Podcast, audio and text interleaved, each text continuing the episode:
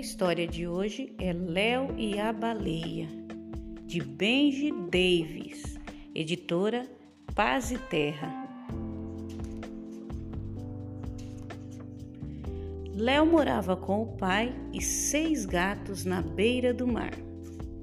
Todas as manhãs, seu pai saía bem cedo para o longo dia de trabalho em seu barco de pesca e só voltava quando já estava escuro. Uma noite, um forte temporal arrastou tudo ao redor da casa. Na manhã seguinte, Léo saiu para ver o que tinha acontecido lá fora. Andando pela praia, ele avistou algo diferente.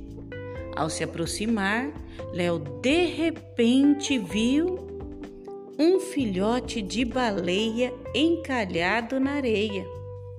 Léo não sabia o que fazer ele lembrou que as baleias não gostam muito tempo de ficar fora d'água. Tinha que agir depressa, pensou. Léo queria que a baleia se sentisse em casa. Ele contou algumas histórias sobre a vida na ilha. A baleia sabia ouvir muito bem. A noite foi chegando e logo escureceu. Léo estava com medo de seu pai ficar bravo com a baleia na banheira. Durante algumas horas, Léo manteve o segredo bem guardado.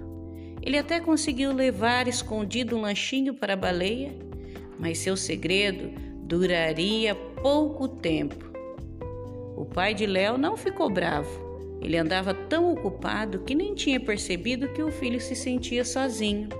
Ele explicou que a verdadeira casa da baleia era o mar e por isso eles precisavam levá-la de volta. Léo entendeu que era melhor assim, mas achou muito difícil se despedir. Ele ficou feliz de seu pai estar ali ao seu lado. Léo sempre se lembrava da baleia.